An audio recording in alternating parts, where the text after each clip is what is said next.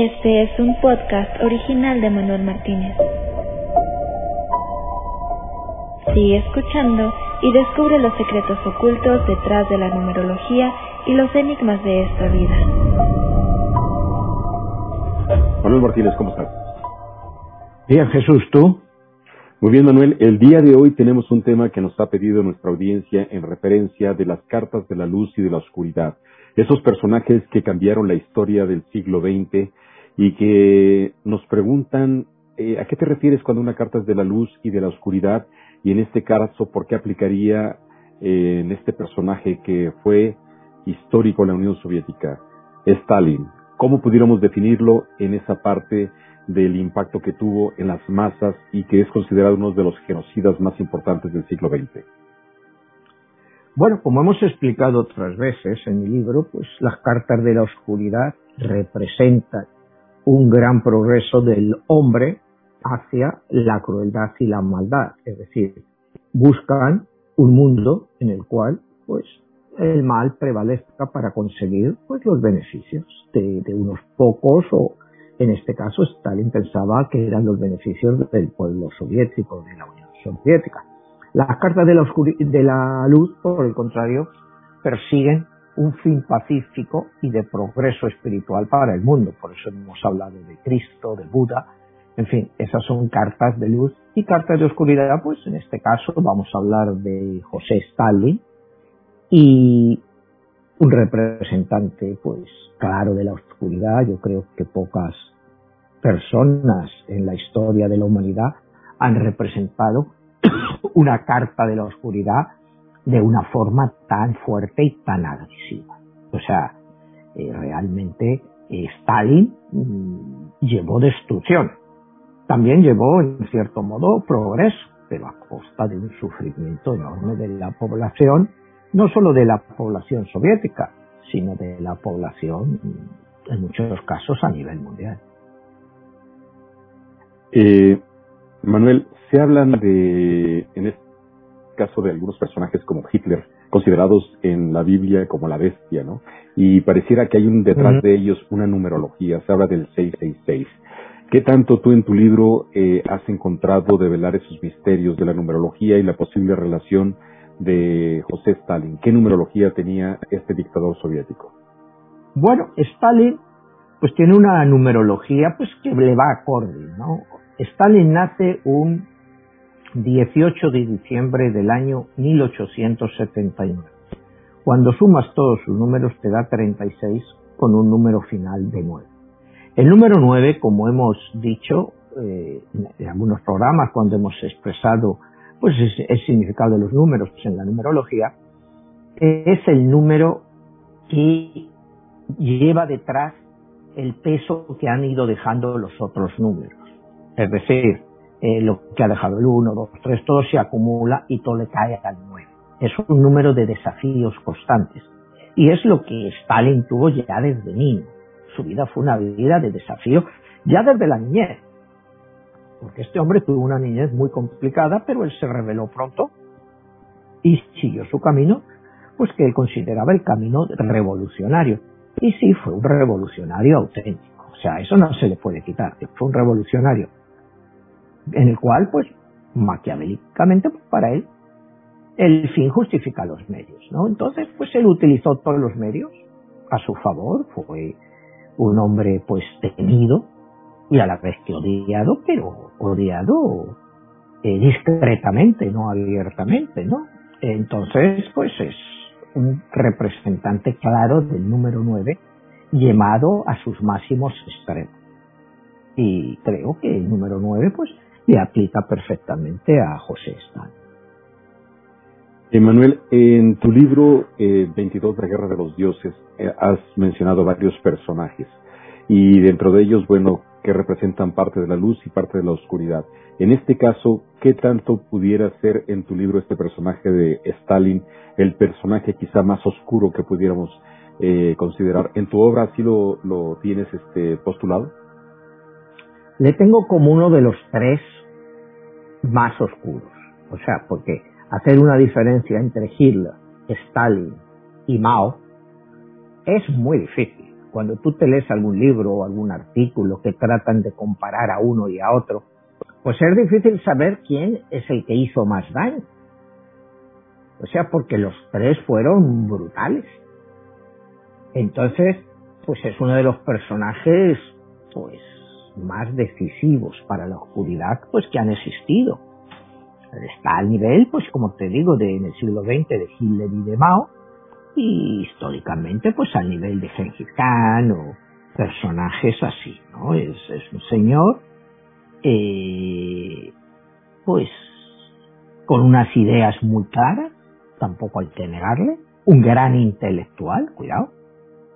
Stalin era un gran intelectual, era un amante de la ópera, él cantaba arias de ópera, no es que las cantara bien, pero claro, cuando las cantaba la gente se las alababa, absolutamente, pero cantaba ópera, sobre todo ópera italiana, le encantaba la ópera italiana, tenía una biblioteca particular de más de 20.000 libros, era un gran lector, era un gran lector, a él le entusiasmaba la lectura, sobre todo la lectura que llamaba revolucionaria, ya desde niño, cuando desde joven, ¿no? a los 14 años, cuando ya empieza a introducirse en Marx, Engels y todos los otros revolucionarios. Él es un gran mm, conocedor de la historia, sobre todo de la historia rusa, y no quiere volver a cometer los mismos errores. Entonces, se le puede acusar de asesino, de déspota, de cualquier cosa que queramos, ¿no? Todo cabe. Pero no hay que negar la capacidad intelectual y la astucia, porque era un hombre muy astuto y que en las negociaciones siempre ganaba él. Él ganó, pues cuando veremos más adelante, en Yalta, en Potsdam, pues él siempre al final consiguió todos sus objetivos. Cuando se reúne con Roosevelt, cuando se reúne con Churchill, cuando se reúne más adelante ya eh, con Truman, él consigue lo que quiere. Es más, incluso la revista Times, en uno de estos años de la guerra, le, hace el hombre del año, porque es el personaje decisivo en la Segunda Guerra Mundial. Aquí en Estados Unidos, pues en muchos casos en algunos países de Europa se considera pues que la Segunda Guerra Mundial la ganó Estados Unidos. Y Estados Unidos sí ganó la Segunda Guerra Mundial, pero el que ganó la Segunda Guerra Mundial en Europa y liberó a Europa de los nazis no fue otro que la Unión Soviética y José Stalin fue el que cayó y el que llevó el mayor peso durante toda la guerra. Si nos ponemos a ver la cifra de muertos que hubo en la Segunda Guerra Mundial entre civiles y militares, se calcula que hubo alrededor de 100 millones de muertos.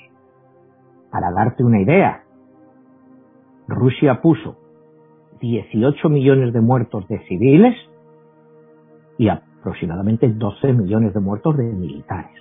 Es decir, Rusia cargó con la muerte de, se recibió la muerte de 30 millones de, ciudadanos de la Unión Soviética murieron en la Segunda Guerra Mundial, contra 6 millones de alemanes, 400.000 norteamericanos. O sea, imagínate lo que fue eso para la Unión Soviética. Le diezmaron la población. Y luego él se encargaría de diezmarla, pues entre hambrunas, gulag, que eso eran los campos de concentración, pues otras 20, 25 millones de personas. Las cifras pues varían, depende quién te las dé. Pero o sea, él es un sanguinario. Si lo miras por el número de muertos, cuando aquí hablamos otra vez de Mao Zedong, Mao Zedong mató a más gente, pero la población también china era muchísimo más grande. Entonces, pues es un personaje pues que ha matado quizá per cápita más que ningún otro. ¿Me entiendes? Pero también hay que entender las circunstancias por las que la atraviesa. Porque él desde sus inicios está en guerras.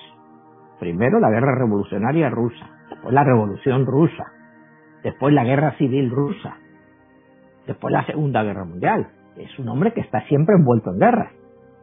Y no es que él las escoja, él se apunta a todas, ya desde niño. Entonces, si quieres, empezamos un poco para ir describiendo la vida de, Stalin. Como decíamos, Stalin eh, nace el 18 de diciembre del año 1879 en, el pequeño pueblo de Gori. Gori, pues era un pueblo pequeño en Georgia. Georgia, Georgia, era una zona de Rusia, del imperio ruso, que todavía estaba con los zares, y que está en la parte asiática de, de lo que era el imperio ruso, ya estaba en Asia. Hoy en día sabemos que Georgia pues, es una república independiente. Cuando la Unión Soviética se derrumba, Georgia se convierte en un país independiente. Hoy en día es un país independiente. Pero cuando nace eh, Stalin, todavía es y va a ser, y cuando él muere, parte de primero del imperio del zarista y después de la Unión de Repúblicas Socialistas Soviéticas. Aquí vemos, como te decía, él nace en la aldea de, Gori, él solo hablaba georgiano, él no empieza a hablar ruso como hasta los ocho años. Entonces, pues, él siempre tenía un fuerte acento cuando hablaba ruso. Él no era un gran orador, como veremos más adelante, que Lenin sí que era. Y él hablaba, claro, yo no hablo ruso, por lo que he leído, pues, eh, con un fuerte acento. Un fuerte acento que eso pues, a mucha gente pues le puede parecer incómodo como que eres extranjero. Entonces, partamos de ese punto. Él ya desde niño, pues es un niño bastante rebelde. Su padre era un zapatero, alcohólico, pero alcohólico fuerte, que le daba unas palizas considerables ya desde niño. odiaba a su padre. Eh, su madre, por otra parte, era una mujer eh, ketebana, se llamaba, que era la bandera y hacía labores del hogar. Ella era una mujer profundamente religiosa, profundamente religiosa, y que tenía que cubrir parte de las necesidades de la familia porque, como decíamos, el padre pues lo gastaba en alcohol. El padre, bueno, pues tiene una pequeña zapatería y, y luego pues, a los pocos años la ha perdido por el juego y el alcohol. Y está pues prácticamente en la calle. Como te decía, la madre es profundamente religiosa, quiere orientar a Stalin hacia el mundo religioso y consigue que entre en un colegio religioso. En ese mismo colegio, cuando él tiene 14 años, que consigue una beca, la madre consigue una, para que se vaya a estudiar al seminario de Tbilisi, en la capital de Georgia. Él allí entra en el seminario, lógicamente, pues eh, ya él va teniendo sus ideas revolucionarias, él tiene acceso a libros que no tenía entonces y le empiezan a influenciar, pues ya desde pequeño, las ideas revolucionarias. Un par de años después abandona el seminario, hay diferentes eh, versiones por qué abandona el seminario, pero la más normal y la que más tiene visos de realidad es que pues, las ideas de él contra los zares pues no eran aceptadas en el seminario. Entonces a él pues se va de allí, pero ya no vuelve a casa de los padres. Decide quedarse en Tbilisi y unirse a los movimientos revolucionarios antizaristas. Es cuando él empieza a entrar con todos estos movimientos. En 1902 él es arrestado y mandado a Siberia. Él es arrestado pues entre 1902 y 1917, que empieza la Revolución Rusa, entre 12 y 14 veces. No se sabe. Él es mandado a Siberia varias veces, eh, eventualmente siempre se escapa, y él llega a una conclusión, que las cárceles taristas eran demasiado simples y que no eran cárceles de castigo, o sea, que no eran una cosa tan horrible. Y entonces es cuando él, cuando llegue al poder, va a hacer unas cárceles, como él dice, de verdad. Y es cuando te mete todos estos gulags, centros de castigo, que realmente han pasado a la historia por ser cámaras de tortura. ¿Eh? Ya te digo, parte de la idea que esas cárceles taristas, pues por las que luchaban los revolucionarios para que no existieran, pues que eran como un correccional para niños. Eso era muy fácil de burlar y que se podía uno escapar cuando Ya partiendo con eso, él sigue con sus movimientos revolucionarios y en el año 1907, cuando él está tratando, es, secretario de organización de uno de esos grupos y está tratando de conseguir dinero, es el famoso asalto al banco de Tbilisi en el año 1907. Se produce en ese asalto una masacre. Pero él se lleva 250.000 rublos de la época, es el equivalente hoy en día, diríamos, como 3 millones y medio de dólares, una cantidad muy considerable para continuar haciendo la revolución. Él se lleva ese dinero, mm, le acusan de ser un bárbaro, de decir, oye, está bien que robes el dinero, pero la masacre que has montado. Y él dice, bueno, pues nosotros queríamos dinero, ¿no? Pues aquí está el dinero. Los que hayan caído, pues han caído. Entonces él tampoco se lo toma eso tan en serio. Eh, sigue, se va al exilio también, y en el exilio conoce a Lenin, con el cual empieza a tener una cierta amistad. Lenin admira de él su poder organizativo y su capacidad incansable de trabajo. Llega el inicio de la Revolución Rusa, él no como otros se queda allí, porque Lenin estaba mientras tanto en el exilio, Trotsky también, y conoce a Trotsky y desde el primer momento no se llevan bien. O sea, Trotsky era un gran intelectual. Lenin, como te decía, era bastante intelectual, pero era un intelectual rudo. O sea, era un hombre de, si hay que echarse a uno, pues se le echa y aquí no pasa nada. Seguimos adelante.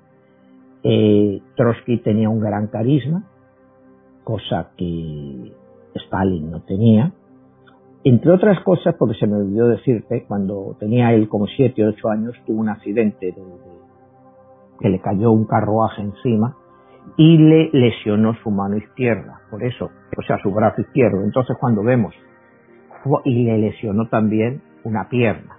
Entonces, cuando vemos muchas de las imágenes de Stalin, le vemos que el brazo izquierdo le quedó más corto que el derecho, debido a ese accidente. Y le quedó también una ligera cojera en la pierna izquierda. Esas a veces, pues, es perceptible, otras veces no. Pero ella, entonces a raíz de este accidente, los niños en el colegio, pues, le hacían burla, le hacían bullying, y él prometió vengarse de ellos. Y es lo que va también desarrollando un carácter amargo en él, ¿no? Como decimos, lo que nos influye, pues lo que ha sido nuestra niña. Entonces estamos aquí en el periodo prerevolucionario, Stalin pues conoce a todos, como te decía, al más principal que es Lenin, que, Lenin pues es una persona que no se fiaba fácilmente de la gente, pero se fía de Stalin.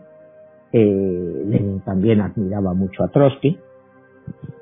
Llega la Revolución Rusa en 1917. Acuérdate que primero pues eh, se forma un gobierno provisional democrático encabezado por el socialdemócrata Kerensky. Los bolcheviques, Lenin, se presentan a las elecciones porque ya estaban programadas y no ganan las elecciones. O sea, las ganan los bolcheviques, el Partido Socialdemócrata es el que gana, pues les saca una diferencia de 3 a 1. Fueron las únicas elecciones libres, hablando relativamente, pero libres para el contexto occidental, en toda la historia de Rusia. Ya nunca más ha vuelto a haber elecciones libres en Rusia en el sentido estricto de lo que nosotros entendemos por elecciones libres. Pero otra vez vuelvo al tema que hemos tocado muchas veces. Rusia nunca ha sido un país democrático, porque estuvo dominado por los zares 600 años y luego pues con los comunistas. Entonces no es un país que tenga una cultura democrática. Entonces, pues lógicamente a Lenin, pues las elecciones le dice, esto no sirve para nada, y entonces viene el, famoso golpe de los bolcheviques en el Palacio de Invierno. Él toma el poder absoluto y quiere implantar la dictadura del proletariado. Aquí es donde ya Stalin, es un miembro importante de este partido bolchevique, y en ese momento tenía más predominancia después de Lenin, estaba Trotsky, tenía como te decía, un gran apoyo, sobre todo militar. Militar. Los militares respetaban mucho a, a Trotsky. Trotsky no se fía de Stalin, lógicamente, porque Stalin tampoco es una persona que ocultara mucho sus cartas. Pero bueno, estalla la revolución rusa, los bolcheviques toman el poder y automáticamente pues estalla la guerra civil en Rusia que va a durar de 1917 a 1921. Stalin es nombrado secretario de organización de las comunidades autónomas y de todo lo referente a, a lo que es la subsistencia de los alimentos y todo eso. Y Trotsky es nombrado jefe del ejército. Trotsky organiza todo el ejército ruso, el ejército rojo, y lo hace muy bien. Lo hace muy bien. Pero justo antes de acabar la guerra civil rusa en 1921 y 1920, se crea la nueva Secretaría General del Partido Comunista y en la cual pues Stalin es nombrado secretario general por Lenin. Claro, esto Lenin le nombra y el comité pues aprueba la nominación. Ahí es donde ya Stalin empieza a tener un control bastante importante de todo lo que es el aparato. Desde el primer momento sus tiros van enfocados a deshacerse de Trotsky. Pero mientras Lenin viviera, pues no, eso no iba a ser posible. En el año 1923, pues eh, Lenin está enfermo, había caído enfermo muy mal, se retira pues a una de estas dachas y el único que como Stalin era el secretario de organización solo permite que él sea la única persona que le visite. Lenin parece que pierde eh, su confianza en Stalin porque le ve un hombre rudo y que haría cualquier cosa por llegar al poder. Entonces, antes de morir, pues Lenin escribe una carta. Una carta en la cual, pues habla mal de todo el mundo. No habla bien ni de, Trotsky, ni de todos los otros líderes de la época que estaban allí en el Partido Comunista, pero es especialmente crítico con Stalin.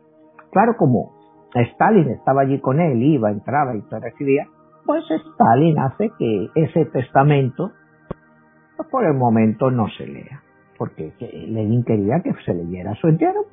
Stalin se las apaña para que ese testamento pues no salga a, a la luz pública. Entonces se celebra el Congreso y Stalin, que lo controlaba todo, es elegido como secretario general del Partido Comunista.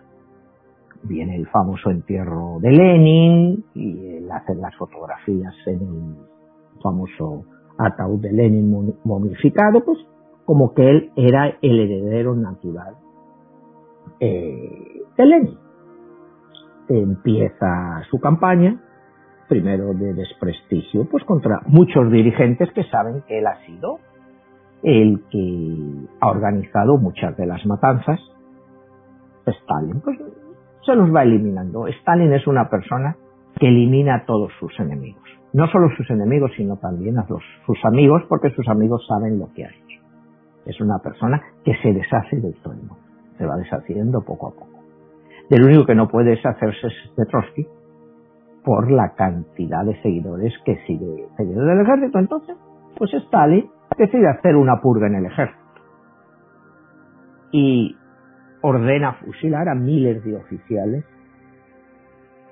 y suboficiales, que eran seguidores de Trotsky, pues les acusa de todo, las típicas cosas que te acusaban entonces, traición, espionaje, y, deshace casi totalmente lo que es la cúpula del ejército. Entonces, Trotsky queda muy debilitado y huye al exilio pues claro, primero le, llevan a, a un centro de estos de rehabilitación con mucha propaganda y tal, pero finalmente le dejan que se vaya al exilio. Le dejan o le medio dejan o se escapa, no está claro, pero eh, logra huir, acuérdate que él pasa por diferentes países y finalmente recae en México, donde en el año 1940 es asesinado por un comunista español que se hace pasar pues por amigo suyo, tiene una novia que era la secretaria de Trotsky y él, pues, como era su novia y esa, él acaba teniendo acceso a Trotsky y un día, acuérdate, pues con un piolet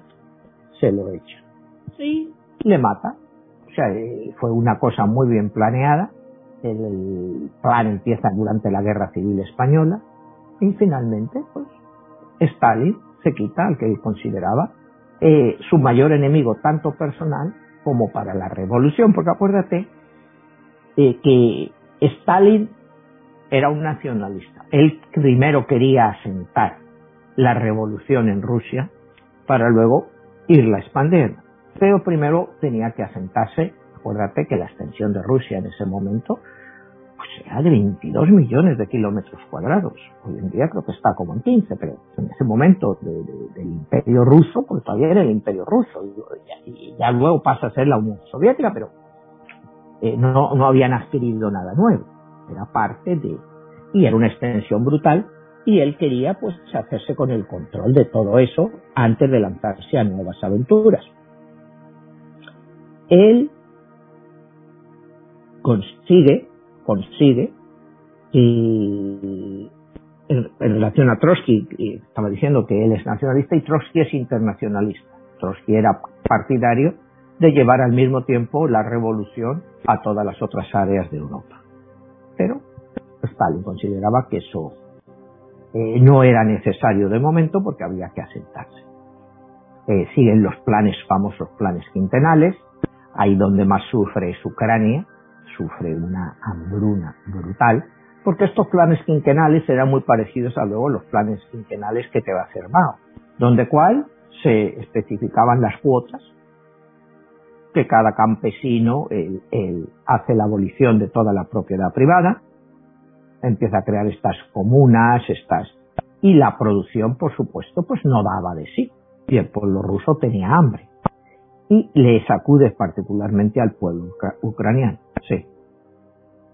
Eh, Manuel, ahora que mencionas a este personaje eh, Stalin y los inicios de la Unión Soviética, ¿qué tanto todo este tipo de infancia que él tuvo, toda esa este, influencia de sus padres, eh, le pudieron determinar para ser un personaje tan oscuro? ¿Qué tanto pudiera ver que eso, con, aunado con la parte militar, representaría que crearía literalmente pues a una de esas personalidades que son extremas, ¿no? ¿Cómo lo ves tú por ahí? Bueno, pues como te decía antes, la influencia de los padres pues tuvo mucho que ver, ¿no?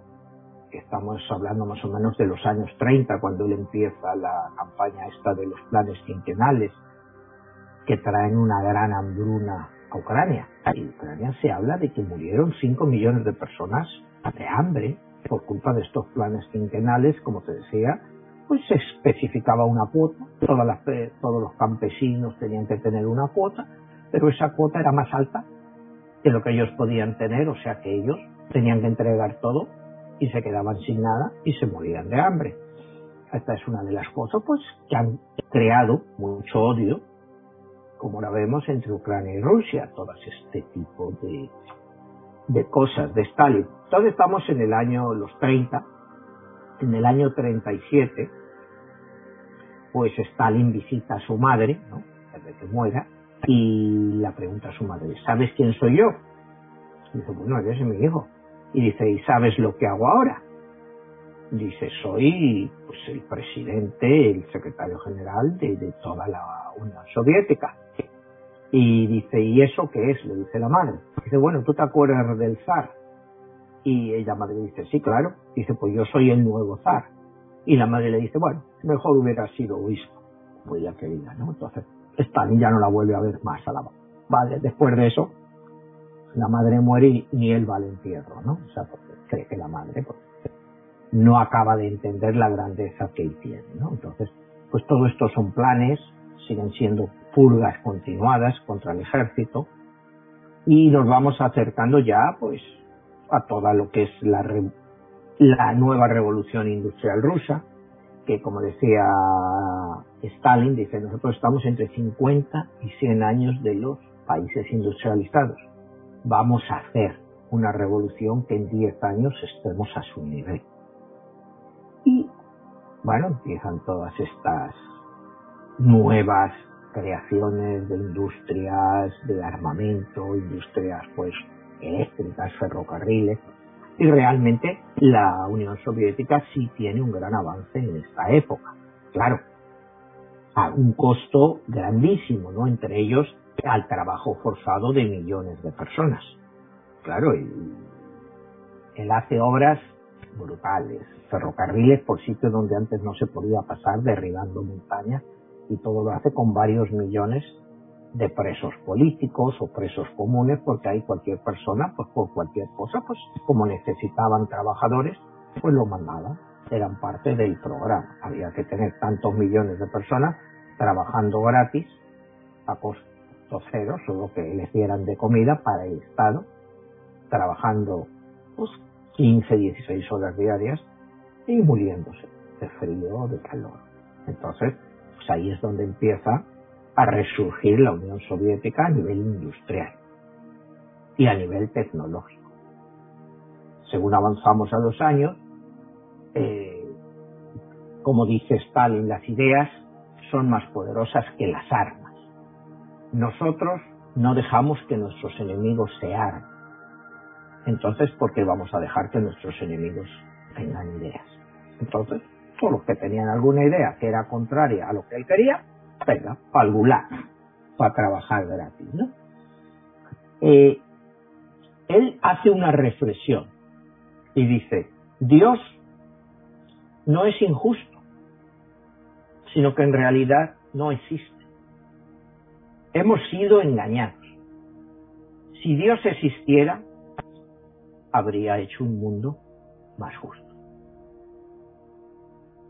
Dice, te doy un libro para que lo veas. O sea, él tiene pues sus reflexiones, como te digo, él es un gran intelectual. Más adelante veremos que en la conversación que él tiene con Roosevelt y Churchill en, Yalta dice, eh, es el que lo dice es este, el presidente americano Roosevelt, dice, Dios está de nuestra parte. Y entonces Stalin le responde, Dios es conservador. Bueno, el diablo está de mi parte y él sí que es un buen comunista. Eh, son reflexiones que, claro, eh, nos pueden parecer eh, un poco grotescas, pero denotan un cierto nivel intelectual importante de cómo defender sus ideas. Tú estás Dios contigo, pero como yo no creo en Dios, pues el diablo está conmigo. A ver quién es más fuerte, si Dios o el diablo. Y esto va un poco en mi libro, de la guerra de los dioses, ¿no? Que es un dios contra otro dios. O sea, dice, dice que un movimiento político es prácticamente imposible eh, en que todo el mundo esté de acuerdo. Entonces dice, la verdadera conformidad solo es posible en el cementerio. Él es un intelectual. La única conformidad posible solo existe en los cementerios. Y eso me recuerda a una frase de, Franco, ¿no? Que decía, bueno, la única paz que hay en España pues, es la paz de los cementerios.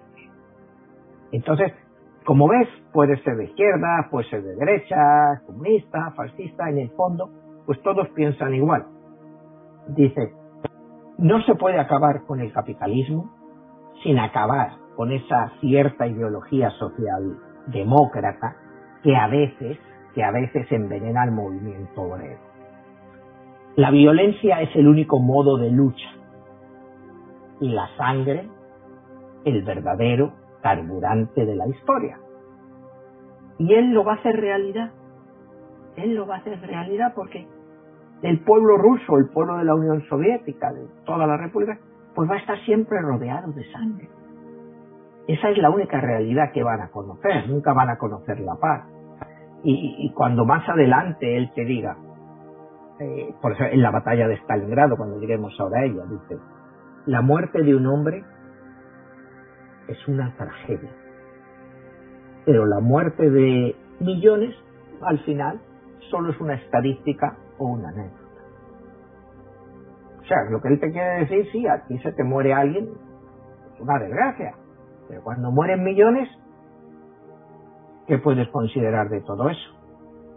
es parte de, lo que pasa de la historia. Entonces, seguimos avanzando y llegamos ya al año 1936, estalla la Guerra Civil Española, Stalin manda ayuda a la República Española, una ayuda considerable, a cambio de ello, pues la República Española le manda el oro que España tenía acumulado, eso es una cosa pues que en la historia de España ha estado siempre muy entredicho el hecho de que por qué le dieron el oro. Y Stalin siempre dijo que él nunca se quedó con el oro de España. El oro de España sirvió para pagar la ayuda militar de aviones y tanques que le envió a España él siempre esa fue su respuesta nosotros que no nos acusen nosotros dicen fuimos el único país que ayudamos a la República Española pero a nosotros nos costó dinero todo eso y con eso nos hemos cobrado. En la Guerra Civil Española, como ya hemos visto tres veces, pues va a ser el preludio de la Segunda Guerra Mundial, donde comunistas y fascistas pues van a enfrentarse, unos en un bando, otros en otro, para ver cómo pudiera ser la futura guerra mundial. Ya llegamos al año 39, agosto, un mes antes del inicio de la Segunda Guerra Mundial, y se firma un pacto. En principio se dice el pacto secreto de Ribbentrop y Molotov. En este pacto, pues, eh, es un pacto de no agresión entre la Alemania nazi y la Unión Soviética comunista de mantenerse eh, la Unión Soviética neutral ante le estaba dando ya vía libre a Hitler pues para que atacara Europa. Eh, todos los intelectuales comunistas de la época no se lo podían creer que Stalin hubiera sido capaz de hacer un pacto con Hitler. Entonces, no acaban de entenderlo, pero en ese pacto pues se reparte en Polonia, la parte este de Polonia va a ir para la Unión Soviética y la parte occidental de Polonia pues se la van a llevar los alemanes. Y efectivamente, el 1 de septiembre del año 39, pues se inicia la invasión nazi de, Polonia y es el inicio de la Segunda Guerra Mundial. Eh, como todos sabemos, el año 39 pues es un paseo para Alemania. El año 40 pues también cae Francia, cae Bélgica, pues van cayendo todos los países, todos menos el Reino Unido, la Gran Bretaña. Entonces aquí en el, en el año 1941, el 22 de junio, se llamó la Operación Barbarossa, es lo que aquí hemos comentado cuando hablamos de Hitler, ese gran error de Hitler, que es la invasión de la Unión Soviética. Se creían que iba a ser tan rápida pues como habían conquistado Francia, como decían Bélgica, Holanda, en fin, todos estos países. Pero se inicia el 22 de junio las divisiones alemanas avanzan en la Unión Soviética, Stalin se le avisa, Stalin no se lo cree, cuidado, Stalin está 10 días en estado de shock, porque no se puede creer que Hitler haya roto su promesa. O sea, el tratado. Porque Stalin no acababa de entender por qué Hitler se quería meter un frente adicional. Y cuando aquí hemos hablado históricamente, ese fue el gran error de Hitler. Hitler concentró 3 millones de soldados para atacar la Unión Soviética. Al principio pues fue todo muy bien, los rusos como te digo estaban sorprendidos, pero los rusos siguieron lo que es la táctica rusa histórica, como hicieron con Napoleón y con cualquier otro intento de invasión, de tierra quemada cualquier posición que los rusos perdían, quemaban todo. Quemaban los campos, quemaban todo. O sea, que para los que venían detrás, es decir, los alemanes, en la retaguardia no tenían que comer. Claro, con esto también se quedaban sin comer pues, los ciudadanos rusos. En un primer momento, pues los alemanes llegan a las puertas de Moscú en diciembre, del grado, hacen también los alemanes otra intercesión para llegar a Kiev, porque querían quedarse con Ucrania, porque era el granero, como decía Hitler, de Europa, ¿no? De ahí era cuando Hitler inicia la guerra. porque necesitaban nuevas tierras para la raza aria, necesitaban que esas tierras nuevas produjeran suficientes alimentos para su gran alma. Entonces Ucrania pues era una presa de todos ellos. Hitler entra, llega a como a 30, 40 kilómetros de Moscú. Ya los moscovitas estaban dispuestos a quemar Moscú, como lo habían hecho con Napoleón. Pero Stalin logra mandar como un millón de soldados para defender Moscú. Los ataques alemanes son rechazados una y otra vez. Es la primera vez, cuidado, que la invasión alemana es frenada en cualquier país. Y él lo frena en Moscú cuando va a empezar ya el invierno. A partir de ahí ya empieza un problema muy, muy, muy grande para los alemanes, que no se esperaban esta enconada resistencia rusa. Y es como dice Stalin, en la Unión Soviética es más fácil morir que echarse para atrás, porque él crea una directiva y a todo el que retrocede tiene tropas detrás que los van fusilando. O sea, nadie podía retroceder. Soldados que se echaban para atrás ante un avance, no se les permitía, se los ametrallaba. O sea, imagínate las tácticas de dureza tan brutal que impone el caballero este, ¿no? El, la prensa, lógicamente, es una prensa controlada por el aparato comunista. Y entonces Stalin les, dice una de sus frases más famosas, ¿no? Dice, las noticias no tienen que ser para educar ni para informar, sino para educar a las masas. Entonces ahí ya estamos con el inicio, no el inicio, porque el inicio de la posverdad que vivimos ahora y de las grandes mentiras, pues es obra alemana, sobre todo de Goebbels. Pero los rusos pues siguen la misma táctica, ¿no? Y los alemanes, como te digo, no pueden entrar en Moscú, tampoco pueden entrar en Leningrado. Eh, Leningrado, cuando años, dos años después es liberado, pues han muerto 900.000 civiles y un millón de soldados. O sea, como estamos viendo, pues las cifras eh, no son de bromas, ¿no?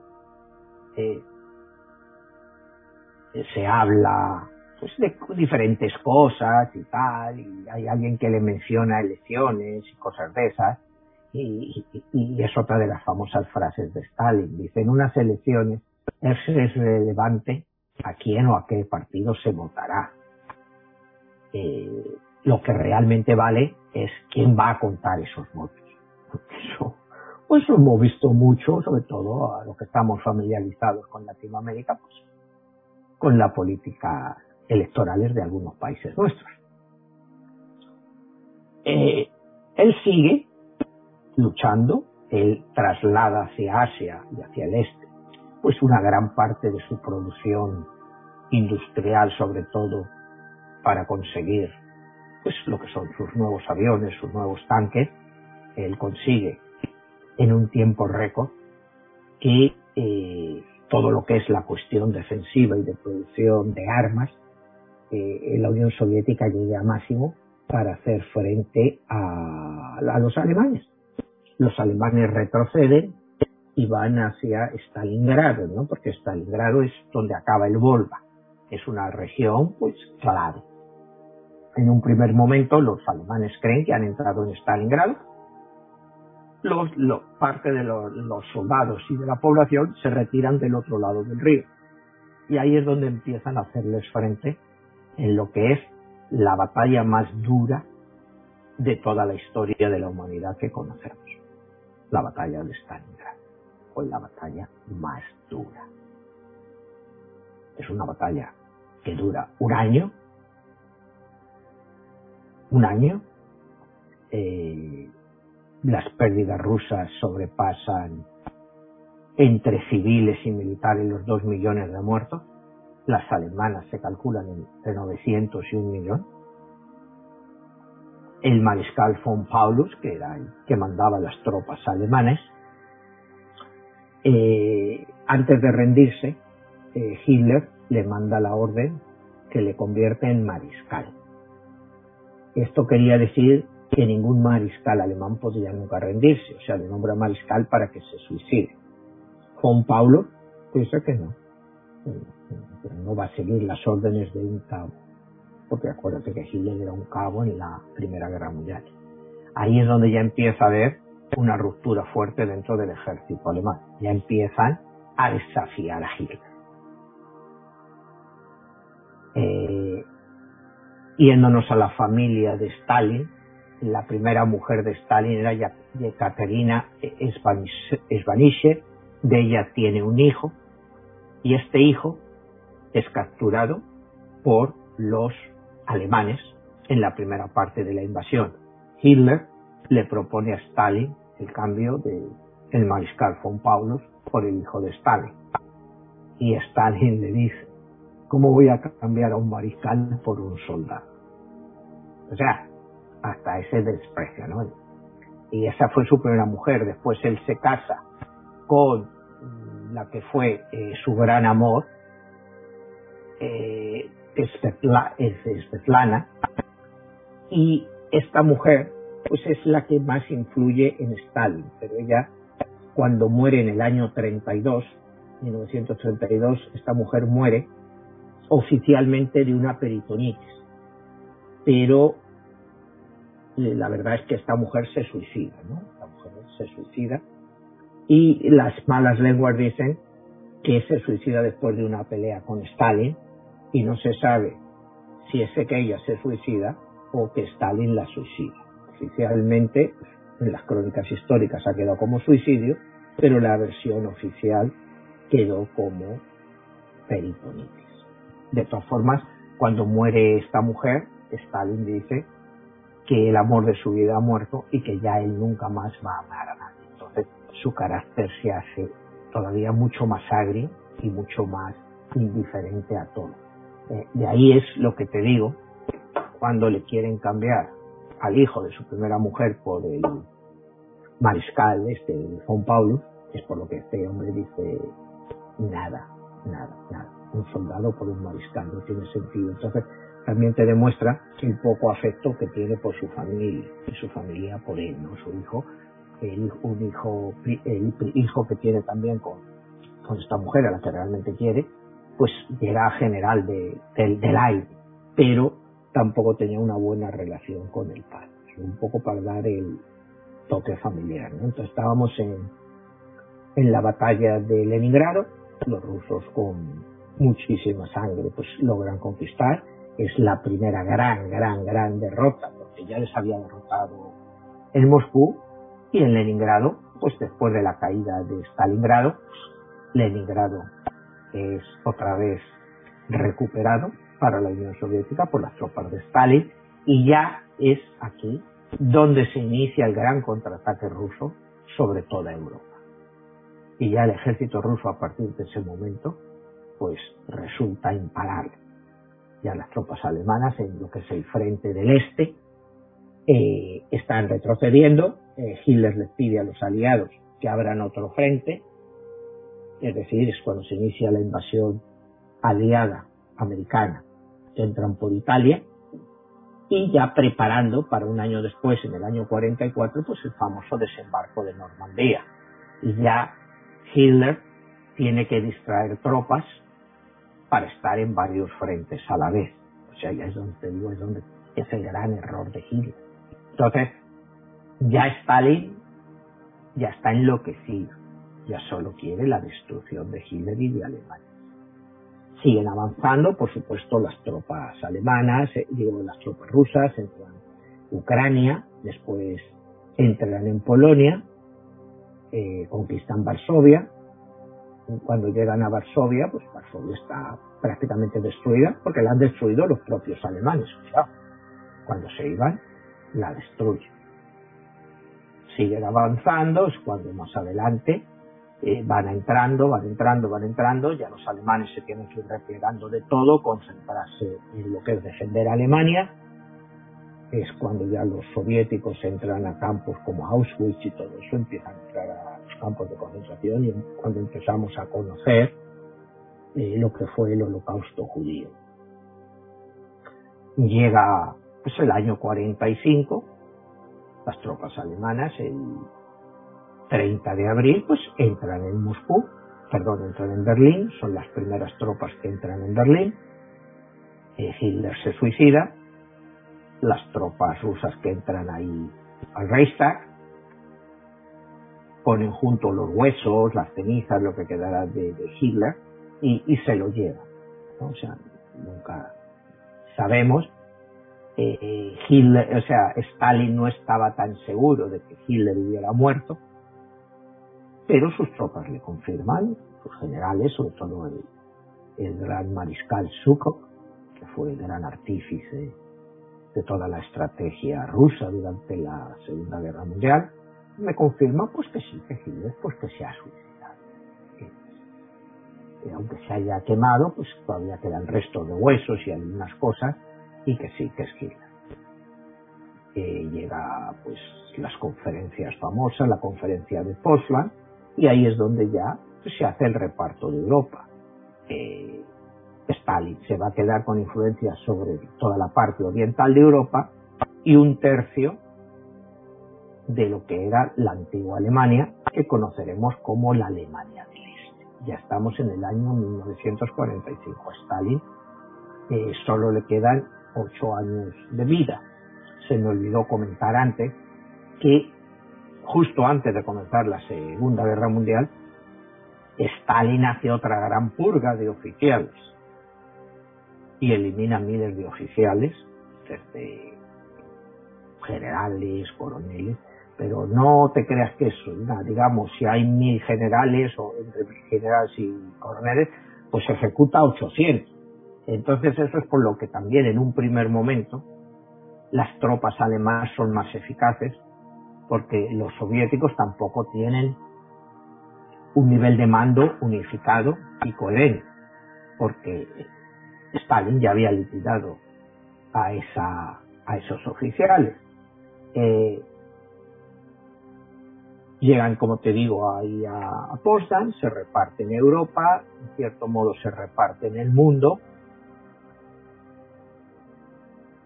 y a, Stalin le preguntan y Stalin dice, la muerte soluciona todos los problemas. Sin hombre, no hay problema. O sea, él te lo deja entender. Si tú liquidas a la gente, se acaba el problema. ¿Qué problema? Los problemas te lo dan la gente. Si tú liquidas a la gente, pues ya no hay problema. Y esa es una de las frases, pues, que, que más chocaron a los aliados, ¿no? Eh, dice, para ganar una guerra, les dice a estos señores, no hace falta vencer en el frente, sino que es necesario también revolucionar a la retaguardia, porque son sus reservas, y es, es lo que él hace con el pueblo Él gana la guerra, pero él a su vez tiene a su pueblo, por todo lo que han sufrido, totalmente revolucionado. Y él se, mira a sí mismo cuando le dice, bueno, es un triunfador, eres el dueño de Europa, porque realmente él era el, el dueño de Europa, era el hombre más importante de Europa. O sea, en Estados Unidos sí estaba Schuman, pero en Europa el miedo y el terror era para que Stalin, pues en un momento dado, pues, decidiera pues que toda Europa iba a ser comunista. ¿Y quién le iba a poner frente? Pues sí, otra vez Gran Bretaña, Estados Unidos iba a meter en otra guerra, Estados Unidos acaba su guerra del Pacífico, tiene su bomba atómica, entonces ya ahí Stalin también se modera, porque él dice, bueno, necesitamos tener la bomba atómica, que solo es cuestión de tiempo para poder estar, hablarnos de igual a igual con los americanos. Y él dice otra frase. Dice, el destino baraja las cartas, pero nosotros somos las que nos jugamos. Y eso es cierto, a cualquier persona, pues, por ejemplo, que sea aficionado a las cartas o de póker, eh, sabes que bueno, que es el destino el que las está barajando, pero a ti son las cartas las que te llegan y son las que tú tienes que jugar. No puedes jugar otras cartas que las que tienes. Y eso es lo que hace de Stalin, que diga, bueno, de momento tenemos que esperar hasta tener la bomba atómica y después, como desde aquí continuamos. dice que no hay que lamentarse sobre el propio destino. Dice, hay que, tienes que lamentarte por, por tu propio destino, ¿no? Aunque a veces ese destino puede ser muy duro. Pero tienes que jugar con él. O sea, no te vale lamentar. Como te decía antes con el juego de las cartas, es lo que tienes para jugar y es lo que tienes que hacer. No hay otra alternativa.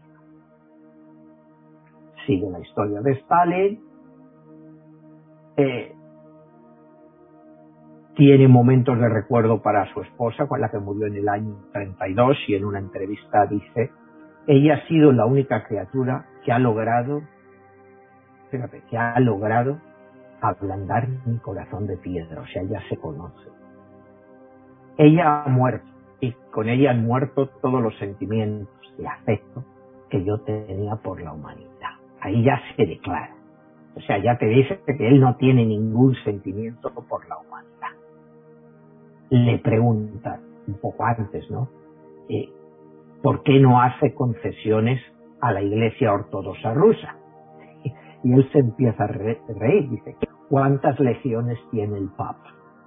¿Cuántas divisiones? ¿Cuántos tanques tiene el Papa para que yo haga confesión? O sea, él es muy realista, ¿no? O sea, yo como le veo a él es una persona muy realista y, que no esconde nada. Porque él no va de buena persona. O sea, él nunca trata de ir de buena persona. Es como hemos visto desde el principio. ¿eh? Su socio es el demonio, el diablo. O sea, él no tiene historias de decir que si me voy a morir, que si me van a perdonar los pecados. Él no cree nada de eso. Él cree que todo eso pues son mentiras. Él es un gran lector pues de todo lo que es todas las teorías de la evolución. En fin, él lee mucho de eso. Como te digo, él es un gran intelectual eh, te dice que el Papa, pues que no sabe eh, qué es lo que representa, cómo puede haber gente tan ignorante que pueden seguir a un señor que está en Roma y que no los puede defender, porque no tiene ninguna división. ¿Qué, qué les va a defender el Papa? O sea, ¿cómo él va a hacer concesiones a alguien que no puede defenderse? Que solo se defiende de los ignorantes que le siguen. O sea, él no se anda con medias palabras. Él sigue con sus purgas para acabar la guerra, otra vez, lo mismo. Y, él cree que habla pues de la época grande de Rusia, pues del famoso Iván el Terrible, y dice que el gran error de Iván el Terrible, que él no va a cometer, es no someter como Iván el Terrible hizo a los señores feudales, que los dejó que siguieran a sus anchas. Él no va a permitir ninguna disensión en la Unión Soviética. Y para ello va a utilizar todas las armas que pueda. Sigue con sus purgas.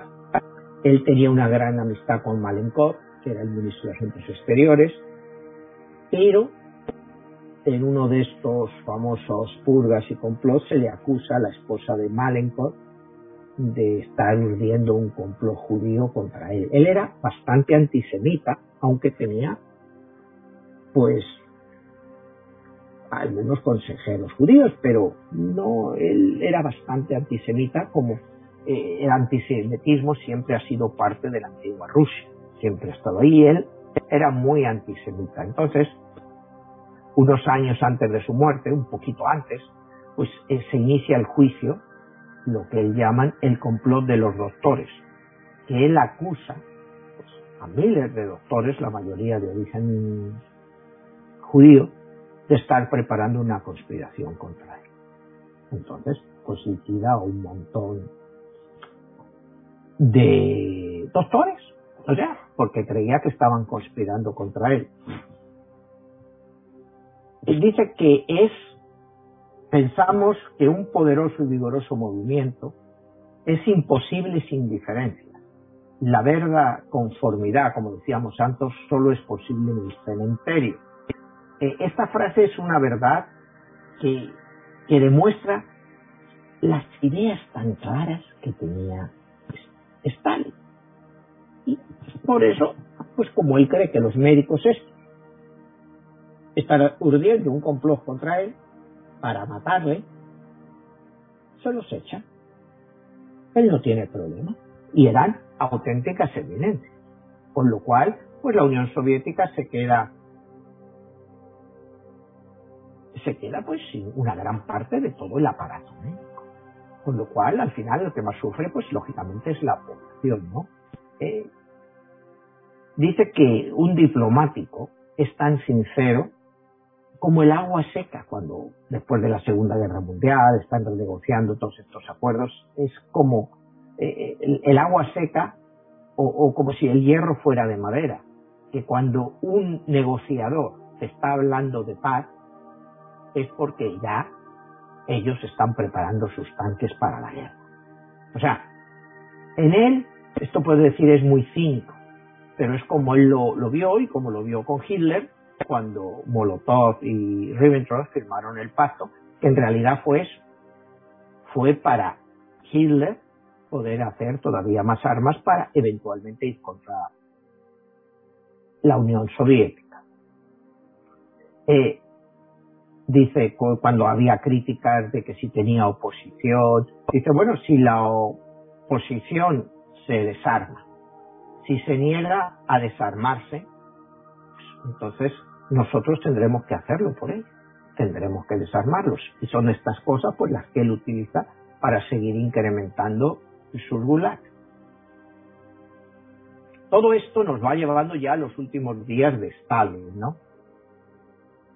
Eh, y, él sigue en esta megalomanía, en esta, acuérdate que él era un gran aficionado al cine, al cine y a la lectura él, cuando tú veías pues las noticias de, de los cinematógrafos, de los cines de la época, todos se abrían pues con alusiones a Stalin, a las cosas grandes que Stalin había hecho.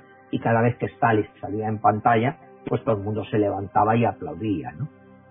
y hay un chiste de la época, ¿no? Que Stalin pues se metía entre el público pues camuflado, y pues, que nadie le reconociera con una gorra y tal, a ver cómo reaccionaba la gente y él veía que todo el mundo aplaudía, aplaudía, entonces pues su ego se engrandecía. Entonces el chiste ese dice que es una anécdota, que no es ni siquiera un chiste porque es una anécdota real. Y a su lado pues, hay un hombre que también porque está aplaudiendo. Y entonces le mira a él y le dice, camarada, a mí también me gustaría estar sentado como tú, pero levántate y aplaude, porque si no, no sabes lo que te espera. Y dicen que Stalin solo le hizo así, le miró un poquito así, Casi nunca se sabe lo que pasó con ese hombre, ¿no? Pero era ese terror que había en la época con, este hombre, ¿no? Ese culto a la personalidad. Eh, como te, eh, como habíamos dicho antes, ¿no? En el ejército soviético se necesita más valor para retirarse que para morir. Y eso es pues, lo que él pretende. Entonces nos acercamos ya a su muerte en el año 1953 él eh, tiene un ataque cerebrovascular, él se acostaba todas las noches, después de ver el cine y todo eso, y a él no se le podía molestar durante la noche, nadie se atrevía a molestarle hasta que él se levantaba sobre las 11, 12 de la mañana. Ese día de su muerte, a las 11, 12, no se había levantado ahí nadie pues, se atrevía a entrar a despertarle. Pasan las horas, pasan las horas, y al final, en la noche, pues alguien pues, se atreve a entrar y se le encuentran a él tendido en el suelo. Le llevan a un hospital, pero otra vez ahí viene el problema que hablábamos antes del complot de los médicos, donde los ejecuta. No tenía un médico realmente competente para curar. O sea, todos los grandes especialistas cardiovasculares, cerebrovasculares, habían sido ejecutados. Fíjate qué curioso que él es al final, él mismo por sus propias acciones, hace que no haya un especialista realmente bueno que le hubiera podido salvar, porque posiblemente si él hubiera tenido uno de, alguno de esos especialistas cerebrovasculares que le hubieran podido ayudar, pues él pudiera haber evitado que muriera. eh, un poquito antes, en el año 49, que ya empezaba él a estar pues, de salud mal, es cuando en China pues gana eh, Mao Zedong, Mao Zedong, gana la revolución china y empieza la relación. En principio eh, se llevan bien, eh, Mao Zedong y, Stalin tienen una buena relación, pero en el fondo parece que Stalin no se fiaba de, Mao, ¿no? Él tenía un supuestamente un espía que se le conoce como J.C. Won. El apellido Won es un apellido chino muy común, entonces no sabemos si es el nombre real de este espía, que parece que le pasaba, estaba cercano a Mao y le pasaba bastante información, ¿no? Sobre él, pero las relaciones entre ellos nunca estuvieron deterioradas, se van a deteriorar después de la muerte de Stalin, como te digo, a la muerte de Stalin, pues hay una conmoción nacional en la Unión Soviética. Eh, su sucesor es Khrushchev, Nikita Khrushchev, y él es ucraniano, Nikita Khrushchev es ucraniano, es ucraniano, pero es un estalinista de pro. O sea, eh, no se sabía quién iba a ser su sucesor, pintaba muy fuerte que iba a ser Beria, Beria era el encargado de todos los campos de exterminación y de toda la policía secreta rusa, era un, tipo duro, pero Nikita Khrushchev, fíjate qué dato hay, que como te decía antes, la esposa de, de Molotov había sido encarcelada con él. Ella no había sido ejecutada, había sido mandada a un gulag durante el complot de los militares. Lo primero que hace Nikita Khrushchev, cuando se le nombra oficialmente secretario del Partido Comunista y y ya va a ser el regente de la Unión Soviética, él hace que a Piolina, que así se llamaba la esposa de este de, de Molotov, la saquen de, la prisión y se la llevan al apartamento de Molotov. Y la mujer esta está ya tan, no sabía ni que había muerto Stalin. Y lo primero que le pregunta a Molotov es, dice, ¿cómo está el camarada Stalin? sea, como estaba totalmente arrepentida de todo lo que le habían acusado y ella no había hecho nada. Pero al nivel que podían llegar estas torturas, tanto físicas como psicológicas. Entonces, pues muere Stalin. Ahí está su legado. En relación a mi libro, pues él representa la carta de la, de la fortaleza. Es la carta de la fortaleza, que es la carta número 11 del tarot eh, que la fortaleza puede manifestarse en tu vida de, forma inesperada. Esta carta siempre representa un desafío y que siempre requiere de una respuesta fuerte. Por lo que hemos visto y hemos explicado, pues el desafío siempre le llevó. Stalin siempre estuvo desafiado desde niño en el poder y su respuesta siempre fue fuerte. Eh, él empleó la fuerza bruta, haciendo acto de esta carta tan poderosa como es la fortaleza, eh, de, necesitaba a través de esta carta expresarse y lo hizo muy bien. Eh, como curiosidad es que Stalin estuvo en el poder por 33 años, número maestro, y Hitler estuvo en el poder por 11 años, también otro número maestro, por eso te digo juego con ellos en mi libro. Y creo que, bueno, pues esta es el legado de Stalin, la aportación de Stalin a la historia, que es una aportación dura, pero Stalin fue un gran estratega, a pesar de toda su brutalidad, de su criminalidad, y sacó a la Unión Soviética pues del atraso y de la humillación anterior porque le hizo un país económicamente no muy poderoso, pero militarmente lo convirtió en la segunda potencia militar del mundo. Y la primera potencia militar en Europa, como sigue siendo hoy en día.